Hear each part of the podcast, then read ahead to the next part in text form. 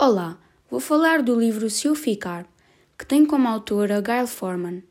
Este livro fala de uma adolescente de 17 anos chamada Mia, que adora a sua família e o seu namorado Adam, mas a sua maior paixão é a música. O seu sonho é entrar na Juilliard, uma universidade de música.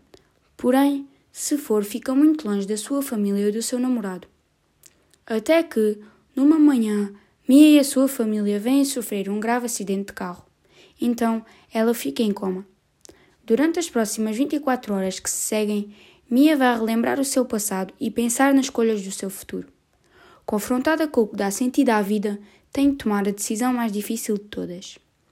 O meu certo favorito é: os sentimentos amontoam-se, ameaçam partir-me o peito ao meio. A única forma que tenho de sobreviver a eles é concentrar-me na mão de Adam, que aperta a minha. Adorei imenso o livro e recomendo muito, pois passa uma valiosa mensagem sobre o quão é importante aproveitarmos os momentos com quem amamos. Ah, e preparem um lencinho, porque se forem como eu, com certeza que se vão emocionar.